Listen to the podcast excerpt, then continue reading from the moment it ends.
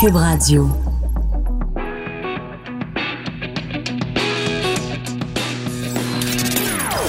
Des opinions bien à elle. Sophie Durocher. Son franc-parler ne laisse personne indifférent. On n'est pas obligé d'être d'accord.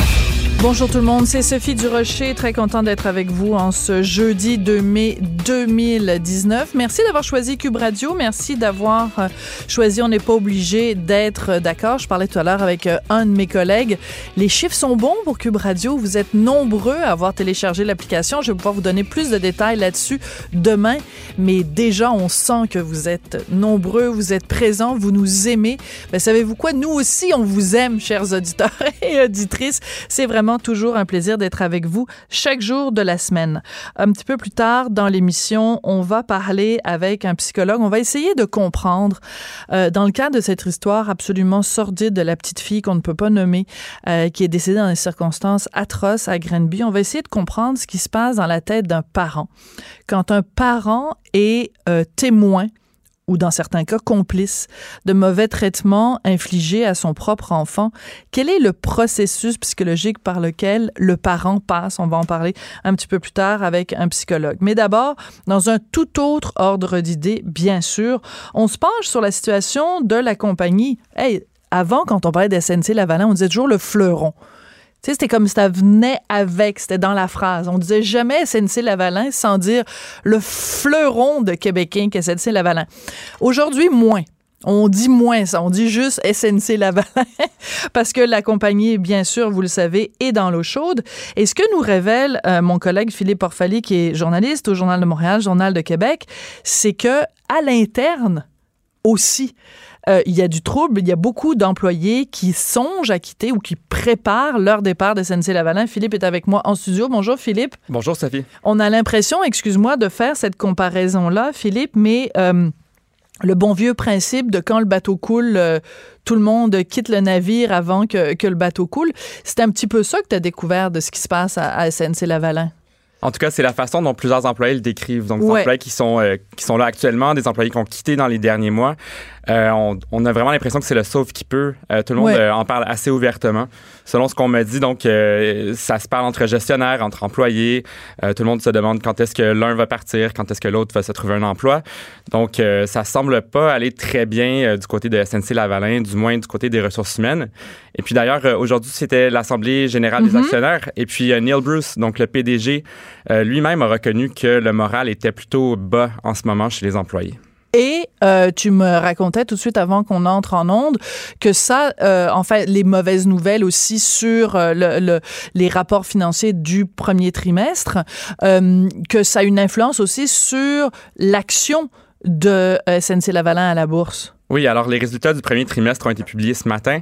Et puis depuis ce matin, en, environ 14 heures, ben, l'action avait perdu déjà 9% c'est énorme. En une journée, c'est énorme. Déjà que ce matin, on avait atteint un, un, un, bas historique dans les 52 dernières semaines, donc un bas dans l'année.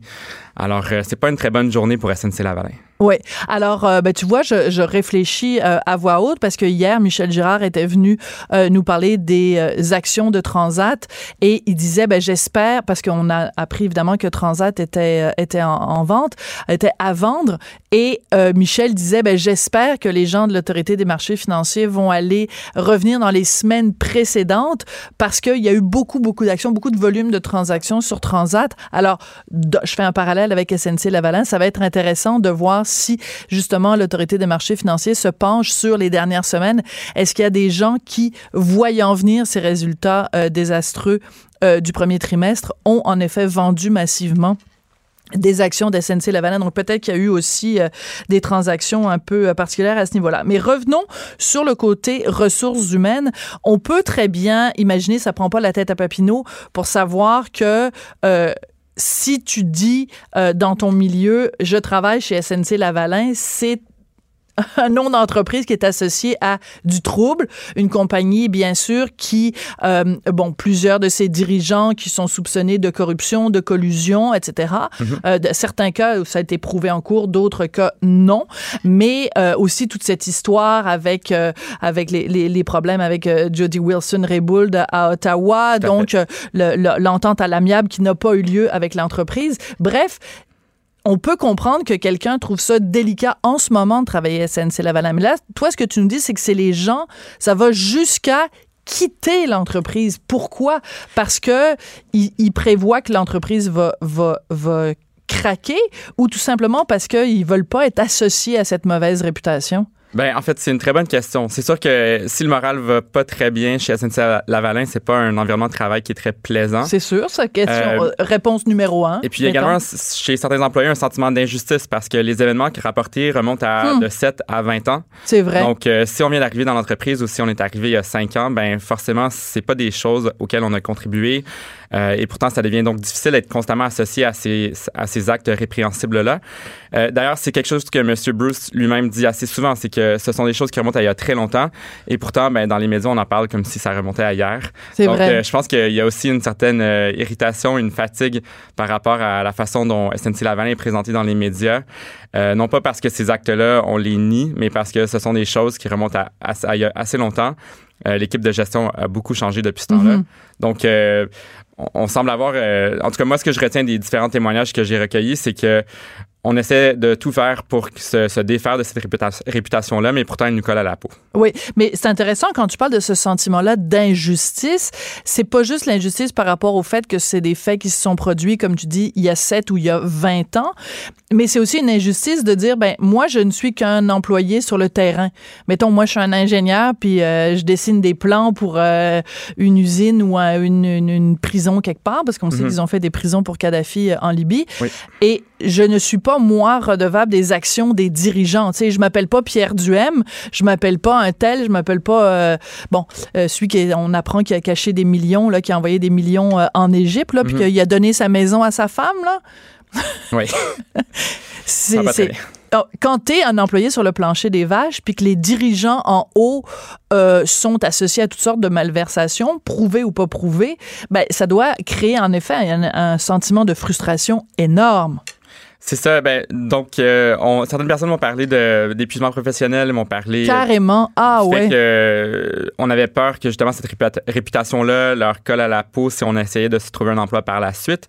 Donc, certains quittent maintenant, craignant ne pas pouvoir se trouver un emploi, en tout cas, ayant plus de difficultés à, se trouver un emploi plus hmm. tard. c'est aussi une période où, alors que plusieurs entreprises se cherchent de nouveaux employés, donc dans ces secteurs-là d'infrastructure, tout ça. Donc, il y a une certaine euh, un certain sentiment que c'est peut-être le bon moment pour quitter. Euh, en même temps, bon, SNC Lavalin a aussi annoncé qu'ils allaient réduire leurs effectifs de 10 dans, dans, certains secteurs et dans certains pays. Euh, là, aujourd'hui, ils ont aussi annoncé qu'ils allaient se retirer de 15 pays afin de se concentrer sur leur core business, donc leurs activités principales. Mm-hmm. Donc, c'est beaucoup de beaucoup de mouvements chez SNC Lavalin. et puis, on sent aussi que c'est pas la fin de ces changements-là.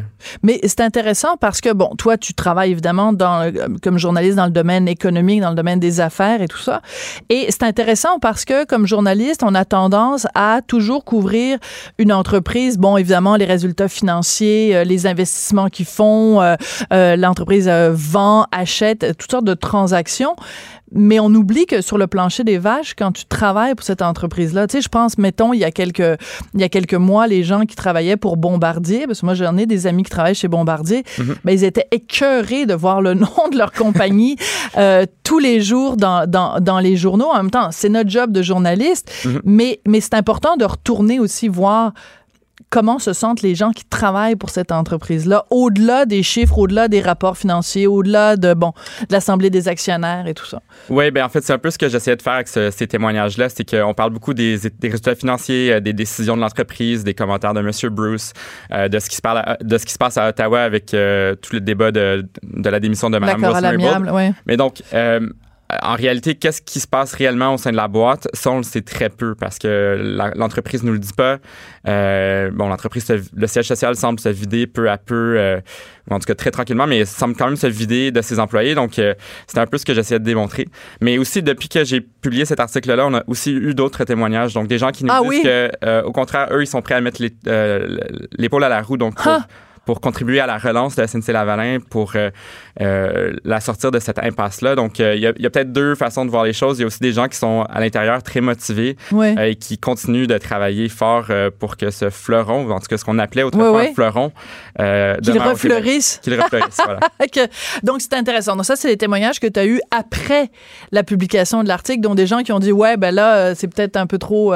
les gens à qui tu as parlé sont trop pessimistes. Nous, on, on a, on a l'option aussi de rester et de travailler à rebâtir la réputation. Par contre, ce qui est intéressant et ce dont tu parles aussi dans ton texte, c'est, on sait bien sûr, le, la question du deuxième siège social. En fait, mm-hmm. Évidemment, SNC-Lavalin ne dit pas que c'est un deuxième siège social à Londres, mais quand on regarde les photos des bureaux et tout ça, c'est quand même, ça ressemble à ça. Ça ressemble à éventuellement un déménagement, même si dans les clauses, SNC-Lavalin n'a pas le droit de déménager son siège social à l'extérieur du Canada. Corrige-moi si je me trompe. Exact. Alors, ce qu'il faut savoir, c'est que SNC Lavalin a acheté Atkins, qui est une entreprise britannique, l'an dernier. Donc, évidemment, ils ont déjà beaucoup de personnel au Royaume-Uni. C'est un des pays où ils espèrent euh, continuer à croître. C'est un des pays où ça va bien en ce moment pour SNC Lavalin, contrairement à plusieurs autres endroits dans le monde. Alors, euh, c'est peut-être pas un second siège social, mais en tout cas, c'est un deuxième gros bureau euh, qui contient plusieurs employés. Il y a certaines fonctions de l'entreprise qui ont été déménagées ou qui vont l'être dans les prochains mois. Par contre, ce matin, en point de presse, euh, Neil Bruce, donc qui est le PDG de l'entreprise, a dit qu'il avait absolument pas l'intention de déménager le siège social, que celui-là allait toujours demeurer au Canada, à Montréal, euh, qui était très fier que ce soit une compagnie canadienne et mhm. qu'elle était là pour le demeurer.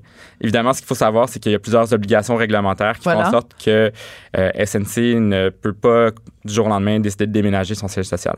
Par contre, euh, M. Bruce semblait vraiment convaincu aujourd'hui qu'il n'avait pas l'intention de, euh, déménager son équipe de gestion ailleurs qu'à Montréal. Oui, mais en même temps, quand tu es euh, premièrement dans un point de presse et mhm. deuxièmement le jour de ta assemblée des actionnaires, c'est sûr que c'est pas là que tu vas commencer à dire oui, nous avons tout à tu comprends ce que je veux dire, il y a aussi ah, absolument, tout ce jeu-là de, relations publiques. voilà, euh, c'est ça. Euh, parce qu'évidemment, il y a eu beaucoup de doutes sur l'avenir de l'entreprise dans les derniers temps. donc, c'est ça. M. Bruce essayait de se faire un peu rassurant, autant pour le personnel que pour les Montréalais puis les actionnaires aussi de l'entreprise. Oui. Alors, quand on regarde tout ça, euh, Philippe, puis toi qui suis euh, ce dossier-là quand même depuis euh, un, bon moment, quand on parle d'un climat de travail qui, bon, sans doute est évidemment pas optimum, quand on parle de, de le, nom de l'entreprise qui est constamment dans les journaux, puis chaque jour on apprend d'autres affaires, puis ces différents mm-hmm. aspects là. J'en parlais tout à l'heure, donc cet ancien dirigeant de, de SNC Lavalin qui doit, je sais c'est 28 millions euh, au Canada mhm. et qui essaye de s'en tirer en se débarrassant de ses, euh, de ses actifs. Là, on apprend qu'il a, a donné sa, maison d'Outremont qui vaut 2 millions de dollars, qu'il l'a donné à sa femme il y a quelques années. Ah, quel drôle de hasard! Euh, on s'entend que, de façon générale, ça sent pas bon autour de SNC Lavalin.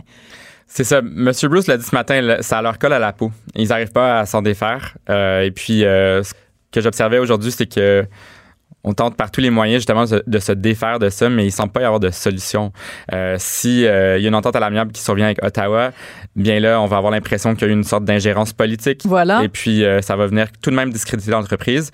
S'il y en a pas, donc ils doivent faire face à des à un recours judiciaire qui peut prendre entre deux, trois ou quatre ans environ. Euh, donc là encore, on parle d'un long processus. S'ils sont condamnés, ben là, ils vont être exclus de contrat public, mhm. alors que certaines organisations internationales, eux, ont déjà passé l'éponge. Donc, euh, au niveau canadien, ben, on est un peu dans un cul-de-sac. Et puis, euh, c'est aussi une des questions, une des, une des raisons qui pousse à, à, se demander combien de temps M. Bruce va rester à la tête de ce navire-là, puis dans combien de temps est-ce qu'on va essayer de passer à la prochaine option pour sauver ce qui reste de SNC Lavalin. Oui. C'est fou quand même, parce que bon, toi, tu es peut-être trop jeune pour ça, mais cette discussion-là qu'on est en train d'avoir quand tu dis sauver ce qui reste de SNC Lavalin, on aurait, j'aurais eu cette conversation-là il y a 15 ans, j'aurais dit ben non, c'est impossible. SNC Lavalin était too big to fail, comme disent, euh, comme disent les amis euh, américains. Absolument. C'est de mettre SNC Lavalin et sauver ce qu'il en reste dans la même phrase.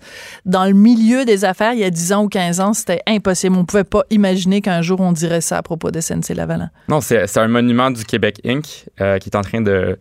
Euh, en tout cas, qui est pas très fort en ce moment. Oui. Alors, les employés à qui tu as parlé, les gens qui travaillent dans l'entreprise, qui t'ont parlé évidemment sous le couvert euh, de l'anonymat, ceux qui songent à partir ou ceux qui sont déjà partis, est-ce qu'il y a vraiment une facilité pour eux de se retrouver un emploi? Est-ce que c'est un domaine où c'est quand même facile de se replacer ou le fait qu'ils aient travaillé pour SNC-Lavalin, c'est comme une tache noire dans leur CV, l'affaire que tu mets du liquid paper dans ton CV pour euh, cacher le fait que tu as travaillé pour SNC-Lavalin? Non, non, je pense que dans le secteur, euh, SNC-Lavalin est encore très, très bien perçu. Euh, je pense que encore plus que dans la population générale, on est conscient des efforts qui ont été faits depuis un certain temps. Et puis aussi, on est dans une situation où il y, a presque le plein emploi, donc on s'arrache les gens qui, qui ont ces expertises-là puis qui essaient de se, de se replacer. Oui. Euh, Philippe, quand tu euh, couvres ces différentes euh, euh compagnies-là, euh, qu'est-ce qui qu'est-ce qui te frappe? Parce que bon, c'est évidemment c'est pas évident, c'est du travail d'enquête en fait que tu fais. Mhm. qu'est-ce qui te frappe? Est-ce que les gens sont vraiment très réticents à te parler, ou au contraire les gens se disent ah enfin quelqu'un qui s'intéresse à ce que nous on vit les employés des SNC Lévalant à, à l'interne, puis là ils déballent le sac puis ils, ils te parlent librement parce qu'ils en ont gros sur le cœur. Ben, je trouve que dans des secteurs très. Euh, dans le secteur d'entreprise comme ça, généralement, les gens sont assez réticents à, parler.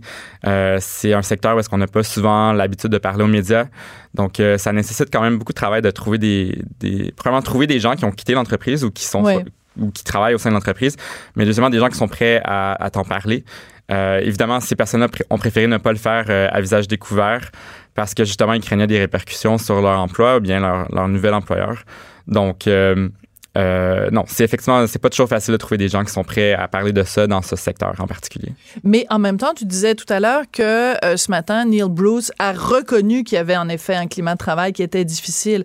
Est-ce que pour ce genre d'entreprise-là, la meilleure solution, c'est pas justement la transparence, de dire oui, c'est correct, on, on, on, se, on se comptera pas de mentir. Là? Je veux dire, c'est évident que ça peut pas être euh, le, plus beau jour de leur vie quand ils rentrent le matin pour travailler pour SNC Lavalin. Est-ce que la meilleure carte pour une entreprise comme ça, c'est pas justement de, de, d'être transparent puis de dire la vérité? Euh, ben, je pense qu'après le fiasco qu'a été euh, la gestion des relations publiques de SNC Lavalin au cours des derniers mois, ils ont ils savent plus trop quoi essayer. Puis je pense que le gage de la transparence, c'est généralement la bonne chose à faire. ça a été très difficile pour SNC Lavalin sur toutes les tribunes. Euh, donc, euh, effectivement, M. Bruce a été assez honnête, assez candide, euh, ce qu'il n'a pas toujours eu l'habitude de faire. Donc, aujourd'hui, quand il répondait aux questions, ben, il était relativement transparent. Il reconnaissait que ça allait pas très bien pour les employés parce que c'est difficile de faire face à tout ça. Mais je je suis pas sûr qu'il y a six mois, il aurait été aussi transparent puis à l'aise de nous parler de l'état du moral de ses troupes. Oui, mais peut-être qu'il y a une, justement une compagnie de relations publiques qui lui, a, qui lui a donné des conseils, parce que je me rappelle à un moment donné, Neil Bruce, vraiment au cœur de la tempête, qui avait fait une déclaration, puis je paraphrase parce que je me souviens plus exactement moi mot ce qu'il avait dit, mais qui avait laissé entendre un petit peu que ouais on est on est tanné de d'avoir SNC Lavalin dans les journaux. Oui, mais parce que c'est pas les journalistes se lèvent pas le matin pour inventer des histoires de SNC Lavalin. Les histoires de SNC Lavalin nous tombent dessus. Oui. tu sais, on n'a pas le choix de. Tu sais, je trouvais que c'était un cas, excuse-moi l'expression, mais c'est vraiment de blâmer le messager, là, de s'en prendre aux journalistes pour les déboires de SNC Lavalin. Mais il y a une personne qui est responsable des déboires de SNC Lavalin, c'est SNC Lavalin. Oui, ben il faut savoir que M. Bruce, euh, depuis le depuis son embauche, donc depuis qu'il a été appelé euh, à occuper les fonctions de PDG, ben son mandat ça a été un peu de reconstruire hmm. SNC Lavalin puis de rebâtir sa réputation. Et là, ben, ça fait un certain nombre d'années qu'il est là. Et puis, malgré tout ce qui a été mis en place, malgré tout le ménage euh, de la haute direction, ben, on parle encore et toujours de choses qui sont arrivées avant son arrivée dans l'entreprise. Oui. Alors, effectivement, on le sent qu'il est tanné d'en parler, tanné que ça lui colle à la peau. Euh, on ne sait pas combien de temps encore euh, M. Bruce va rester là, notamment parce qu'il semble, en tout cas, moi j'ai l'impression qu'il doit avoir l'impression d'avoir tout fait pour sauver cette entreprise-là et puis qu'on est encore dans, dans le, même, euh, le même contexte qu'on était lorsqu'il est arrivé dans l'entreprise. D'accord. Donc, on peut très bien comprendre, puis moi, ma, sympathie va bien sûr aux employés qui sont pas responsables de ce qui, des, des actions passées, mais qui eux-mêmes en payent le prix euh, professionnellement. Ça, j'ai beaucoup de compassion et d'empathie pour ça. En même temps, quand on n'arrête pas de répéter, oui, ce sont des choses qui sont passées il y a 7 ans ou il y a 20 ans, ou bon, la Libye, c'est un vieux dossier, etc., mhm. il reste quand même qu'il y a plein de gens à l'intérieur de l'entreprise qui ont permis ces éléments-là. De, tu sais, la fameuse histoire où SNC Lavalin payait des, des prostituées, des escortes à plus finir pour le fils de, de Kadhafi pour pouvoir obtenir en échange des contrats pour aller construire des prisons euh, en Libye, ben il y a quand même quelqu'un quelque part qui a signé une petite note de frais puis c'était marqué Guidoun pour le fils de Kadhafi. Tu sais, je veux dire, il y a quand même quelqu'un qui a permis ça. Il y a, eu des réunions où on s'est entendu que c'était la chose à faire. Tu sais, il y a comme plein, plein, plein de gens qui mhm. peuvent aujourd'hui dire Ah, mais ça n'a rien à voir, c'est pas moi, c'est l'ancien temps. Mais il y, a quand, il y avait quand même quelque chose dans la culture de l'entreprise. Oui, puis effectivement, si on est arrivé euh, il y a cinq ans dans chez SNC Lavalin, ben on savait ce qui s'était, en tout cas, on commençait à savoir ce qui s'était passé. Euh, on avait une certaine bonne, euh, on savait que ça allait être quelque chose qui allait être qui allait coller à la peau de l'entreprise au moins pour quelques années encore. Donc, ça devait faire partie des éléments qui étaient considérés. En connaissance de cause. Donc, c'est des mhm. décisions qui ont été prises en connaissance de cause. Ben, écoute, merci beaucoup, Philippe. C'est absolument euh, passionnant euh, à lire. Puis, encore une fois, c'est ça le, le, domaine des affaires. Puis, il y a bien des gens qui regardent ça puis qui disent Ah, c'est juste des chiffres. Puis, moi, ça m'intéresse pas. Les, Il y a beaucoup de gens dans un journal qui lisent pas les pages affaires. Mais quand c'est rendu humain, comme, comme, comme tu l'as fait euh, avec ton texte de ce matin, ben là, on comprend toute la dimension humaine et personnelle de, de, de ces dossiers-là. Alors, bravo pour ce texte-là. Donc, Philippe Fali, journaliste au Journal de Montréal. Vous irez lire ça. Donc, SNC Lavalin qui se vide de ses employés. En tout cas, si jamais vous avez des actions, si vous aviez des actions de SNC Lavalin, vous avez perdu 10 de la valeur aujourd'hui. Ça va peut-être remonter au cours des prochains jours. On n'est pas obligé d'être d'accord. Joignez-vous à la discussion. Appelez ou textez. 187 Cube Radio.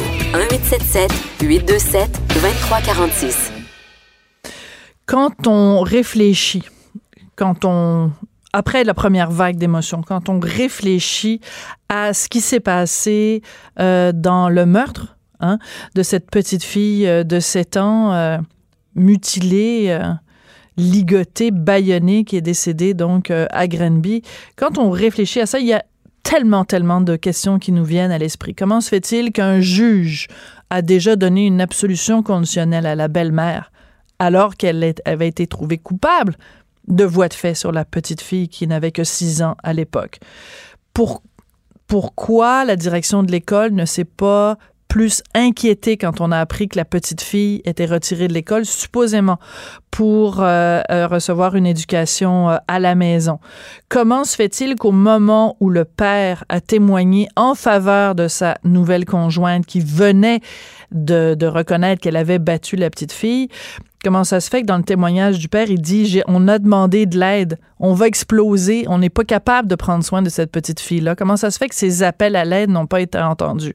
Il y a beaucoup de questions qu'on se pose et une des questions qu'on doit se poser, c'est d'essayer de comprendre. Je sais que c'est difficile à imaginer, mais d'essayer de comprendre ce qui se passe dans la tête d'un parent qui est conscient que son enfant, la chair de sa chair, subit des mauvais traitements. Pourquoi le parent participe à ça au, mieux. Au pire, euh, euh, ferme les yeux, dit rien quand sa conjointe euh, maltraite son propre enfant. On va essayer de comprendre ça, si c'est possible, avec le psychologue Hubert Van Gissegem. Bonjour, comment allez-vous?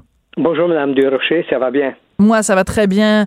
Merci. Ben, écoutez, ça va très bien. On s'entend depuis maintenant 48 heures. Je pense que il y a personne au Québec à point d'avoir un cœur de pierre ou euh, de vivre dans le déni. Je pense qu'il y a personne qui, est, qui peut rester insensible à ce drame qui s'est vécu euh, à Granby. Écoutez, euh, ça fait 30 ans que je suis journaliste. Je pense que c'est la première fois que je sens autant de désarroi dans la population. Tout le monde, les témoignages sur les médias sociaux, tout le monde est ébranlée profondément par cette histoire-là. Euh, j'ai l'impression, puis c'est vous qui êtes psychologue qui allez pouvoir me le dire, j'ai l'impression que c'est c'est pas juste un cas parmi d'autres. C'est venu chercher profondément quelque chose au cœur des Québécois. Oui, certainement. Vous savez, euh, la famille, la famille, la famille, le lien mère-enfant, le lien père-enfant. Vous savez, tout cela, nous connaissons ça, nous l'avons connu dans notre enfance, nous le connaissons par comme adultes. Alors tout ce qui touche à des trucs, euh, que ce soit de la maltraitance euh, ou de, de, de sexuelle, physique ou, ou autre ou psychologique, mm. tout ce qui touche au lien, ce lien sacré qui est le lien euh, parent-enfant, eh bien, ça nous touche toujours très profondément. Et euh, avec nos bons sentiments, bien entendu, euh, nous ne comprenons jamais comment un parent peut faire bobo à son enfant. Alors, dans ce cas-ci, et je comprends parfaitement que dans le cadre de votre pratique, parce que comme psychologue, évidemment, vous pouvez pas vous mettre à euh, diagnostiquer un tel ou analyser un tel. Donc, je ne vous demande pas aujourd'hui, bien sûr, de vous prononcer sur le cas précis du père. Mais étendons ça de façon générale. Quand, euh, dans ce cas-ci, le père de la petite fille a témoigné en faveur de sa conjointe, quand celle-ci avait été euh, accusée de, de voie de fait contre la petite, elle l'avait prise, elle l'avait jetée par terre, elle lui avait tiré les cheveux.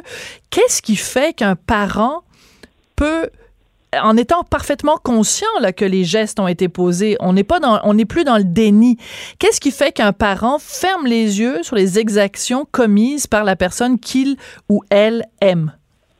Ben, on a vu à plusieurs reprises, aussi bien dans le domaine de, de maltraitance sexuelle que physique d'ailleurs, que, vous savez, un parent peut avoir une allégeance première envers son conjoint ou sa conjointe et que l'enfant vient bien après. Hmm. Euh, vous savez, comme je le disais à une autre, sur une autre tribune hier, il y a des parents, en effet, qui sacrifient l'enfant sur l'autel de la perversité du conjoint ou de la conjointe dans le but de garder cette conjointe ou ce conjoint.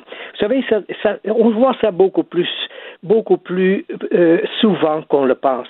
Que euh, le lien d'attachement et la sollicitude d'un parent envers l'enfant n'est pas si grand que ça.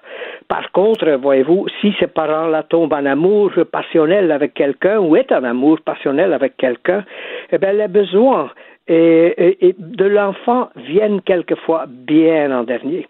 Alors, euh, on, a vu ça dans le. Moi, j'ai beaucoup travaillé dans le domaine de, de, de la maltraitance sexuelle et, incestueuse. On l'a vu à de multiples reprises que, bon, cette dame-là qui est, qui est seule depuis des années et des années, enfin, il y a le bon Joseph qui arrive hmm. et elle ferait tout pour ce type-là, y inclut lorsqu'elle voit que ce type-là est en train d'abuser de ses enfants, ben, justement, elle, il sacrifie alors le parent qui sacrifie un enfant pour préserver un lien, même si c'est un lien pervers, ça se voit beaucoup plus qu'on le pense. Oui. Alors, j'essaie de me mettre dans la tête de, de, l'enfant qui est abusé, qui est battu, qui est maltraité, qui est malmené. Donc, non seulement il y a cette maltraitance physique ou psychologique ou sexuelle, mais en plus, il se rend parfaitement compte que son parent fait passer l'amour de sa conjointe avant l'amour qui mène à ses enfants. C'est comme une double trahison, en fait. Ça l'est, et beaucoup d'enfants, effectivement, se sentent trahis exactement de la sorte. Alors, euh, évidemment, tout est une question de survie, et très souvent, un enfant va quand même se dire, bah, je suis maltraité, mais au moins, on me fait attention. Vous savez, un de nos pères... Ah, oui. oui, un de nos pères de, de, de, la psychologie, que je nommerai pas, euh, euh, disait, vous savez, un enfant qui est complètement, complètement ignoré, celui-là ne peut pas survivre une minute. Mais si cet enfant reçoit de temps en temps une bonne volée, disait-il, c'est pas moi qui dis ça, à ce moment-là, au moins, elle sent qu'elle a de l'attention quelque part. Ça, cet article s'appelait A Child is being beaten. Euh, non pas que je suis d'accord avec cela, je ne suis pas en train de dire qu'un parent doit donner la volée à son enfant pour que cet enfant se sente bien et c'est-à-dire qu'il reçoit de l'attention. Non, je suis absolument contre cela, mais tout de même, un enfant, il ne comprend pas quelquefois un enfant qui qu'il soit dans une situation sexualisée, qu'il soit dans une situation de violence, un enfant ne comprend pas, mais il, il, il reçoit cette maltraitance que nous, adultes, nous voyons comme des mhm. graves maltraitances, il reçoit ça comme de l'attention malgré tout. C'est très pathétique. Euh, euh, voyez-vous, on, a, j'ai personnellement travaillé sur des transcriptions ou sur, oui, sur des déclarations d'enfants qui étaient victimes d'inceste.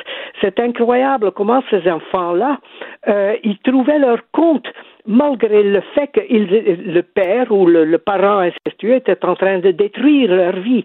Ces enfants, ils trouvaient leur compte, enfin, aussi longtemps qu'ils sont enfants, parce que plus tard, il y aura une ah autre lecture. La blessure mais est terrible. Ils trouvaient leur compte malgré tout. Alors, cet enfant-là, évidemment, euh, celle-ci s'est sauvée à un bon moment, c'est-à-dire à un très mauvais moment. Euh, elle s'est sauvée, autrement dit, elle se trouvait, il ne trouvait pas son compte cette soirée-là, en tout cas. Mais euh, vous savez, ce qui se passe dans la tête des enfants, c'est euh, fonction de où ils en sont dans leur développement affectif et cognitif. Et euh, bon, euh, bon, l'enfant martyr, cet enfant martyr ne se sent pas toujours martyr parce que cet enfant n'a pas toujours une base de comparaison très bonne de ce qui se passe dans la population des enfants de son âge. C'est ça, c'est que quand on va, mettons, à l'école, quand on va à la garderie, on, voit les petits-enfants, les petits camarades qui euh, ont des parents euh, aimants, qui ont des parents euh, affectueux. Donc, on peut se comparer. Mais si on n'est jamais exposé à la tendresse des autres, euh, des autres parents ou euh, euh, si on est soi-même très isolé, bon, on n'a pas de point de comparaison. Donc, dans la tête d'une petite fille de 6 ans, on se dit, bon, ben, c'est comme ça que ça se passe. Un parent, c'est comme ça que ça se passe avec un enfant. C'est ça qui est terrible. C'est que peut-être que dans son univers, elle se disait, ben, c'est ça la normalité, alors qu'elle vivait dans la normalité. C'est tout à fait juste, euh, Madame Desrochers, ce que vous dites là, parce que voyez-vous, les grands sévices euh, de, que nous connaissons dans l'histoire de la psychologie, de la psychiatrie et de la criminologie, c'était souvent des sévices qui perduraient pendant des années et des années et qui avaient lieu dans une endogamie presque totale, c'est-à-dire Qu'est-ce que l'endogamie? Oui, soit soit des, des familles qui n'avaient aucune ouverture sur l'extérieur, soit des personnes qui vivaient dans des endroits extrêmement isolés. Et justement, ces enfants-là qui vivaient euh, dans ces cas-là, euh, dans, dans les maltraitances et dans l'horreur, ils n'avaient pas de base de comparaison, mhm. alors ils ne pouvaient pas formuler euh, l'idée ici, il se passe quelque chose qui n'est pas exact je souffre, je suis moins que les autres, etc., etc. C'est-à-dire, cette base, et dans le cas donc, qui nous intéresse actuellement, euh, c'est-à-dire le, cas de Granby, on ne peut pas autrement que de prendre acte du fait que cet enfant était retiré de l'école. Pourquoi est-ce qu'elle est retirée de l'école? Parce que justement, l'élément de comparaison la faisait trop réagir. Et que lorsqu'un enfant réagit, les parents qui veulent avoir la paix n'aiment pas ça. Alors, euh, c'est peut-être pas pour rien que cet enfant n'allait plus à l'école. C'est pour pas qu'elle euh, se compare aux autres. Hmm. C'est ça. Non, je comprends que vous pouvez pas analyser, mais en même temps, il y a des éléments là qui, qui, nous donnent quand même des pistes pour, euh, pour comprendre, pour expliquer ce qui a pu se passer. Si, est-ce qu'on peut dire clairement, simplement, il y a des gens qui sont absolument, qui sont juste pas faits pour avoir des enfants. Il y a des gens, il y a des gens c'est même un scandale que ces gens-là se soient reproduits parce qu'ils sont inaptes. Et quand le système de justice leur dit, écoutez, euh, l'enfant, on va pas le retirer de la famille, on va vous, on va laisser l'enfant chez vous, mais on va vous aider à devenir de meilleurs parents. Est-ce qu'on peut le dire qu'il y a des parents où c'est des causes perdues? Ils ne seront jamais des parents adéquats. Je pense que c'est malheureusement ainsi. Et euh, voyez-vous, lorsque vous disiez des gens qui ne sont pas faits pour avoir des enfants, oui, il y en a comme ça.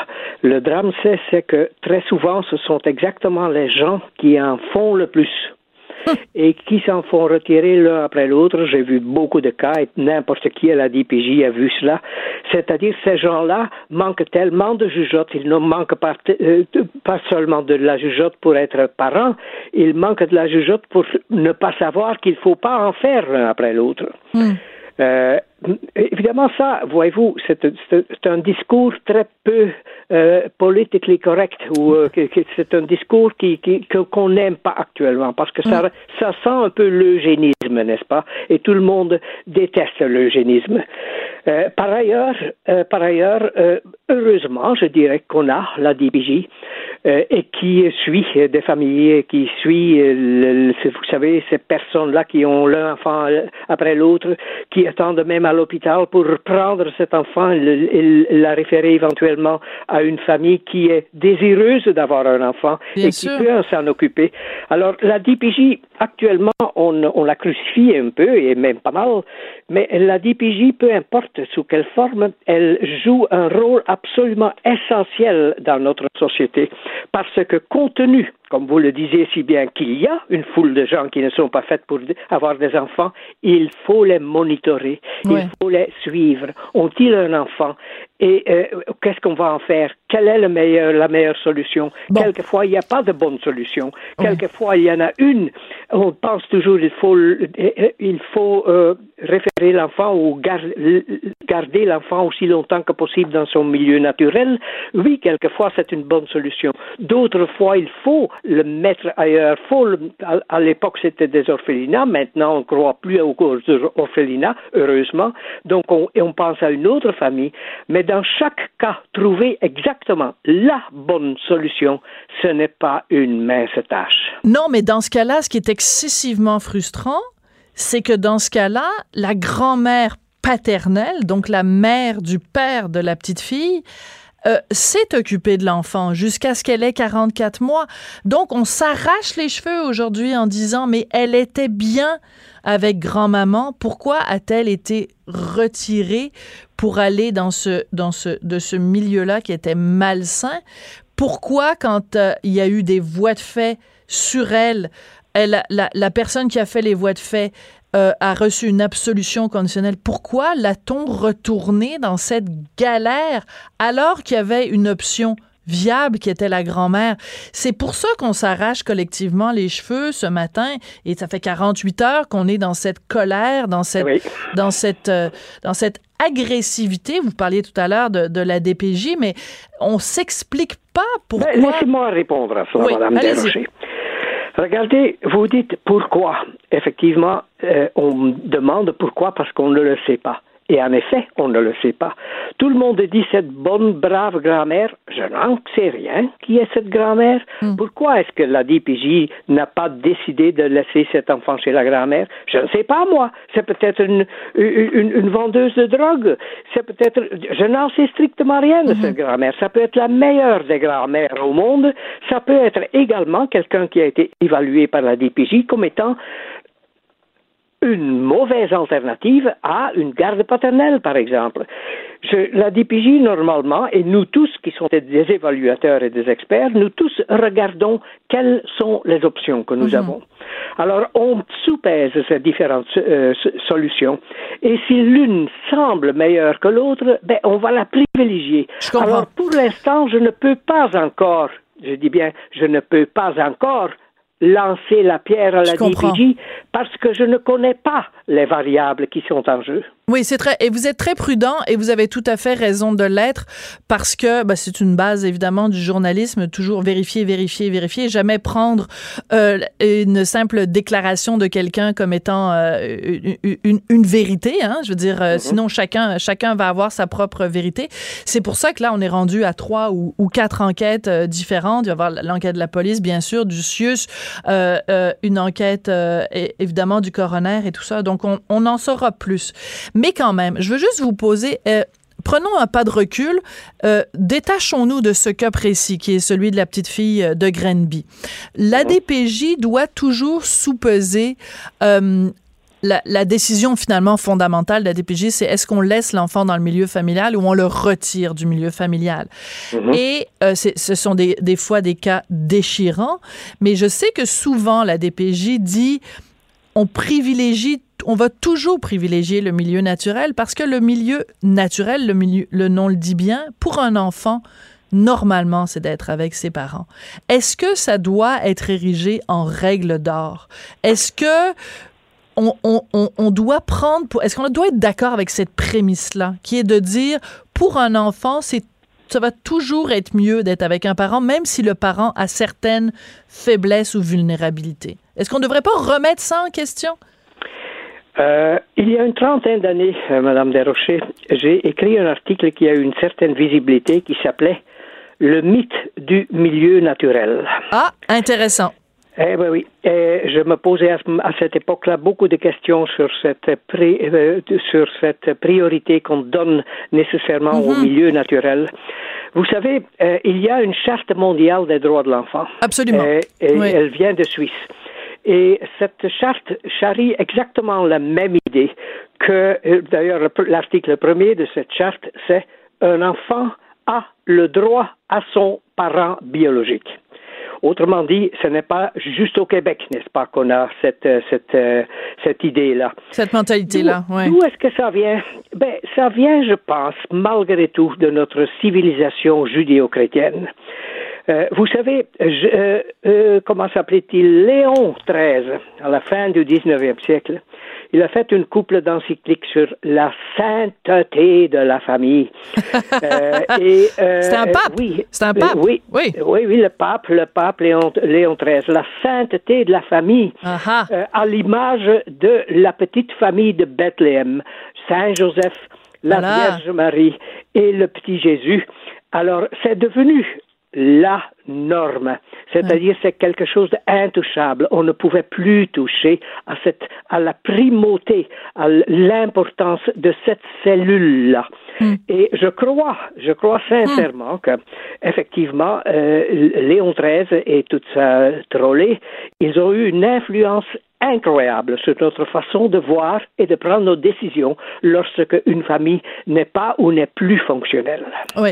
Est-ce que là, est-ce qu'à ce, moment-là, très rapidement, hein, est-ce qu'à ce moment-là, puis je vais, je vais conclure en fait là-dessus, est-ce qu'on ne devrait pas justement mettre comme droit numéro un de l'enfant le droit à la sécurité. Et ce, ce droit-là devrait avoir primauté sur tout le reste. C'est-à-dire que peu importe que sa sécurité soit avec son parent biologique ou pas, si le critère premier, c'est sa sécurité, ben, cette petite fille-là ne serait pas morte aux mains de son père et de sa belle-mère. Merci beaucoup, ça a été extrêmement intéressant comme, comme réflexion. On n'a pas fini, bien sûr, de se poser des questions sur ce dossier-là. Merci beaucoup, euh, Hubert Van Gissegem. Je suis sûr qu'à chaque fois, je, je massacre votre nom de famille. Ben, c'est très bien massacré. très bien massacré. Bon, ben parfait. Bonne journée. Merci, merci beaucoup. On n'est pas obligé d'être d'accord. Pour nous rejoindre en studio. Studio à commercial cube.radio. Appelez ou textez. 187 cube radio. 1877 827 2346. Savez-vous de quoi Céline Dion a besoin en ce moment? A besoin de respect. Puis comment ça s'appelle le mot respect? R E S P E C T. What you want?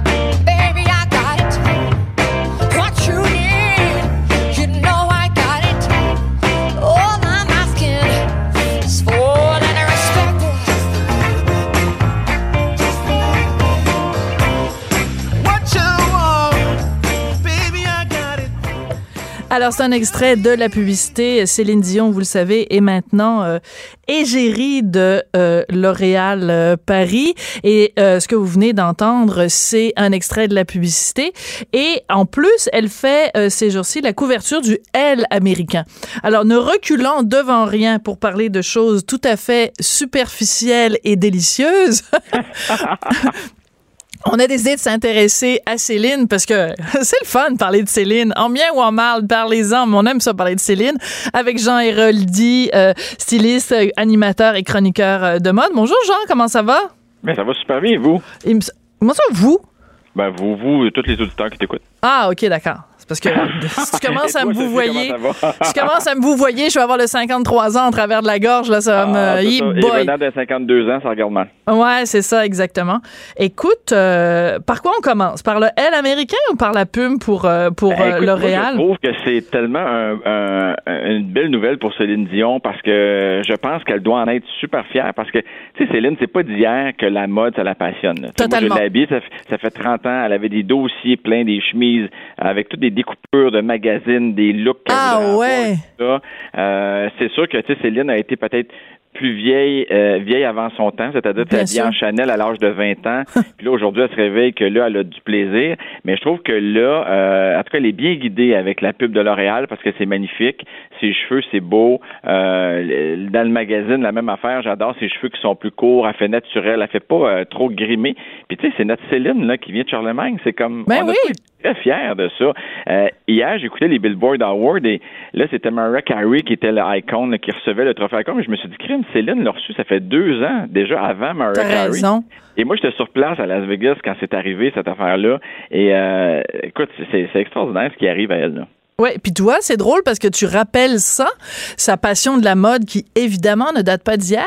Et en ce moment à Montréal, il y a cette magnifique exposition au musée des Beaux-Arts qui est consacrée à Thierry Mugler. Et euh, tu rentres, il y a une des salles où tu rentres, puis t'as euh, euh, Lady Gaga qui porte du Thierry Mugler, t'as Madonna qui porte du Thierry Mugler, t'as euh, l'ensemble de, de, de, Cardi B qu'elle a porté aux American Music Awards, je pense qu'il est là. Et là, à un moment donné, t'as Céline qui, à un moment donné, reçoit un, un prix de je ne sais trop quoi en portant du Thierry Mugler. Ouais, je pense que c'était la disque ou quand elle a quand elle a refusé son prix, ouais, c'est ça, parce que c'était un prix pour euh, 7 ans illustré, enfin bon bref dans une langue autre que le français, enfin bref. Et, euh, et écoute, fait que c'est c'est c'est une fille. C'est drôle Sophie de cette affaire-là, c'est que là ils mettent les vidéos en gros pour l'exposition de Thierry Mugler, mais dans le temps là, quand Céline a porté ça là. Thierry Mugler et les Dior et, les, et, et, et, compagnie, personne ne savait qui était la petite Céline Dion. Non. Je suis sûr qu'à cette époque-là, là, elle l'a payé son soute, là. Elle l'a porté par la malle en disant S'il te plaît, porte-le pour nous faire de la publicité. Là. Hein? C'est ça, c'est elle qui se servait de Mugler. Maintenant, Mugler se sert de Céline Dion. Mais ça, c'est très ouais. intéressant le point que tu amènes, euh, Jean, parce que justement, euh, je regardais Céline qui fait la, la, la une du euh, duel américain. Écoute, elle porte, euh, elle porte trois kits différents. Elle porte un, un kit Givenchy, elle ouais. porte un truc à paillettes Armani privé, puis le troisième, je me souviens plus c'est quoi. Et euh, je me disais, écoute, quel chemin parcouru justement entre la petite fille de Charlemagne qui euh, peut-être euh, René a hypothéqué sa maison pour s'acheter une coupe de robe, acheter une coupe de ouais. robe à Céline? Juste pour, juste pour, lui faire un beau sourire. Sais. Oui, ben exactement. Puis Dieu sait qu'il a fallu, il a, ouais, ça, juste ça c'est une hypothèque de maison, ça, le, ouais. refaire sa, sa, sa dentition à l'époque. Mais ce que je veux dire, c'est qu'aujourd'hui, elle est tellement une icône de mode et elle est tellement reconnue pour ça que les plus grands designers sont à genoux devant elle. Là. Combien ça vaut en pub, ça, d'avoir... C'est une, c'est une vitrine extraordinaire. Là. Euh, déjà, d'être sur le L avec un... Je sais pas combien ça vaut un million, parce qu'on parle de, de, millions de publicités tellement, tu sais, quand un artiste comme elle porte des vêtements comme ceux-là. Euh, c'est sûr que Céline, en même temps, elle est super critiquée parce que des fois, elle va un peu trop loin dans, son, dans ses looks, mais c'est ça qu'il faut faire. Il faut toujours... Moi, je pense que les gens du showbiz faut aller plus loin pour ramener ça un peu par l'après, après, tu sais. Ouais, mais euh... c'est parce que tu viens de dire, elle va trop loin, puis il faut qu'ils aillent plus loin. Mais plus loin puis trop loin, c'est pas la même chose, là. Mais en fait, en fait, moi, ce que je veux dire, c'est qu'il faut aller toujours un peu plus loin. Ce que les gens normaux vont dire, c'est trop loin. OK. Mais pour le domaine de la mode, c'est juste un peu plus loin pour inspirer les gens. Mais c'est ce que ça prend pour devenir une icône, une icône de mode. Ouais. C'est sûr que si elle s'habillait euh, avec un jeans pas un t-shirt. Euh... Ça dépend du t-shirt. Elle est déjà avec un coton ouetté à 600$ aussi, ça a fait ben beaucoup oui. Avec, avec Titanic. Titanic. Ben ouais. oui, on s'en souviendra tous. Écoute. Mais, mais moi, je savais, même pas, je savais même pas que tu pouvais avoir des sweatshirts à 600 dollars. Je l'ai ah, appris oui. cette journée-là. Moi, je vais magasiner à Londres souvent, j'achète pas, mais je vais voir, là, puis je me dis, mon une fille comme Céline Dion, elle doit capoter dans un département avec tout le choix. euh, c'est des, des œuvres d'art, les vêtements. Là, souvent, c'est brodé à la main, c'est perlé, c'est et ça prend, ça prend une fortune qui suit ou ça prend une renommée euh, qui te les envoie par UPS. Ça, ça aide beaucoup, mais euh, quand même. Oui, mais ça veut dire que je, je, comprends parfaitement le principe quand tu as une robe euh, haute couture, justement, Givenchy, puis que tu as les petites mains qui ont passé trois mois à broder euh, dans la ah. tulle des petits, des petits morceaux de, de, dentelle ou des morceaux de diamant, je comprends. Oui. Mais un sweatshirt à 600 pièces là, explique-moi pourquoi il vaut 600 pièces, Jean. Ben, c'est une question de qualité. Du, souvent, le coton utilisé va être un coton qui est de meilleure qualité, mmh. qui est plus... Non, mais c'est vrai, tu as l'imprimé, mais tu as aussi l'effet d'exclusivité et le fait de nom. Ça marque. dépend du nom que dans le label, bon, la marque. C'est ça. On, Écoute, Sophie, on prend des vêtements comme euh, Michael Kors, qui plaisent ouais. à beaucoup, beaucoup de gens. Euh, ils plaisent à beaucoup de gens parce qu'on les voit dans beaucoup de magazines de mode. Ouais. L'effet d'acheter des pages de publicité des magazines de mode, ce que ça fait, c'est que ta robe, quand tu l'achètes déjà, il y a peut-être 45% du prix de, ta robe qui passe en publicité. Donc, ta robe, là, que tu as payée peut-être 250 elle n'est pas de meilleure qualité que la robe à côté qui est 75 C'est la, même robe. C'est la, publicité et c'est tout ce qui entoure et ce qui est important dans la mode parce que c'est ce qui fait une marque. il y a des choses de, grands, grands designers qui sont très simples. Une chemise blanche à 3000 dollars, tu fais comme, mais qu'est-ce que c'est ça? C'est sûr que le, coton est impeccable, mais le rapport qualité-prix, des fois, n'est pas toujours justifié. Moi, c'est. Mais on, s'éloigne du sujet de Céline. Moi, c'est les jeans troués chers. C'est parce que, OK, je vais acheter une paire de jeans, je vais la porter, à un moment donné, il va y avoir un trou dedans. Mais acheter un jeans déjà troué, cher, ça ne me rentre pas dans le coco. Ouais, mais dis-toi que c'est de la job. Là. Tu sais, si tu vas avoir des jeans troués et tu t'achètes pas troués, le temps que ça va te prendre avec ce soit troué. Non, je vais les donner à mon fils. Mon fils, je sais pas comment il fait. là. J'achète une paire de pantalons, une semaine plus tard, c'est troué. Mais mon, mon fils, c'est l'expert dans le trouage de jeans aux genoux. Mais ça, c'est une question de mode. Hein, et même dans les jeans, parce que tu en parles, il y a des jeans à 200-300 sur le marché et le coton est super d'où quand vous portez votre jeans, vous êtes super bien. Par contre, souvent, c'est les jeans qui vont avoir une durée de vie la moins longue. Moi, j'avais deux paires de jeans à 200 quelques dollars et les deux m'ont fendu dans le fond de culotte parce que oui, il est, plus, doux et tout ça, mais il, est moins résistant. Donc, il faut faire attention. Mais, mais qu'est-ce euh, que tu fais avec ton fond de culotte pour te, te, te, le jeans comme ça? Non, c'est une question de qualité de, de, tissu euh, exclusivement. Ouais, exactement. Ouais, t'es mieux, toi, t'es mieux qu'on change de sujet. mais pour revenir à Céline, je, je trouve que à, quoi? As-tu 50 ou 51? À 51, je pense. Elle est plus jeune que moi, elle a 51, oui. Ouais, elle a 51. Euh, je trouve qu'elle est vraiment sur son, sur son X, là. Elle, est à la bonne place.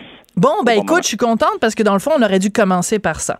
C'est que à plusieurs reprises, toi et moi, on s'est parlé, puis j'ai écrit des chroniques, hein, je trouvais qu'elle se pitchait à droite, à gauche, je, on comprenait pas où elle s'en allait. Et là, je regarde et la couverture du L américain et la pub pour L'Oréal, particulièrement la pub pour L'Oréal, parce que là, les auditeurs, on a juste entendu un extrait audio, mais allez sur, euh, sur Internet pour la trouver, cette pub-là. Elle dégage quelque chose. C'est, c'est, ça faisait longtemps, je trouve, que j'ai, on n'avait pas vu Céline bien dans sa peau. Ouais. Elle comme juste, puis je trouve ça drôle, la chanson le, le, le, le tube d'Arita Franklin, qu'elle ait choisi, ou elle ou les gens de L'Oréal, je trouve c'est comme, regardez, c'est ça, je m'assume, je suis bien dans ma peau. Euh, euh, euh, Nunez, là, son, son, son, son ami, elle a remis les choses au clair. Non, c'est pas mon chum, il est gay, arrêtez de m'achaler avec ça, c'est mon meilleur ami. J'ai du fun dans la vie, je suis bien dans ma peau. Oui, j'ai perdu du poids, arrêtez donc de me parler de ça.